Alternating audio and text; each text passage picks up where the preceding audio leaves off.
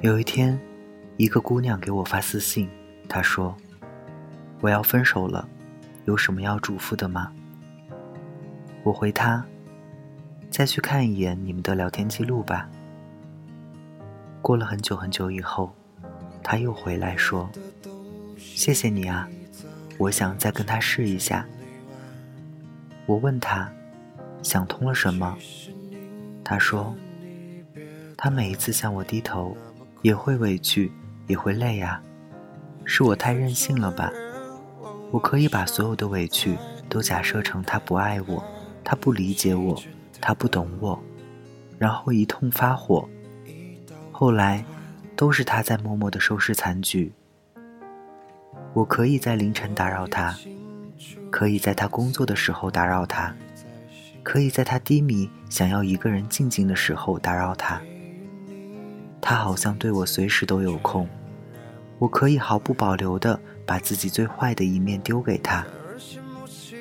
他会宠我，哄我，好像没有他搞不定的事情。我忘记了，他有时候也是一个孩子，也是一个跟我同龄的人。那些我搞不定的事情，他也是第一次经历呀。他也需要爱，需要帮助。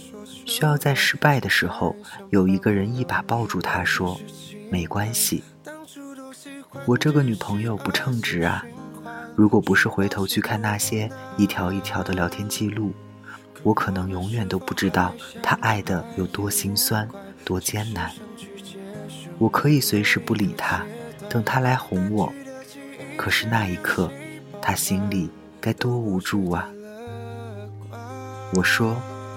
恋爱有时候就是这么不公平，他总是要求更爱的那个人去忍、去宽容、去低头、去考虑对方的感受。你曾经肆无忌惮的发火，不过就是仗着他爱你比你爱他永远多那么一点。道歉的那个人，永远是最害怕失去的那个人，而这成了他的软肋。有时候，争吵、不解。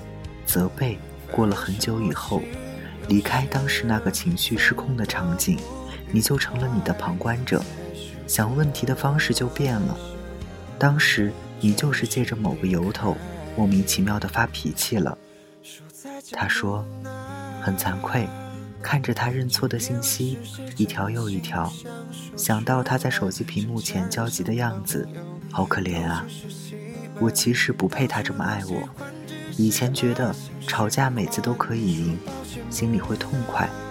现在理解了，他替我扛下了我本该自己处理好的情绪。我们当初为什么要在一起？是因为可以敞开心扉，可以袒露情绪，可以笑，可以哭，可以成为依靠。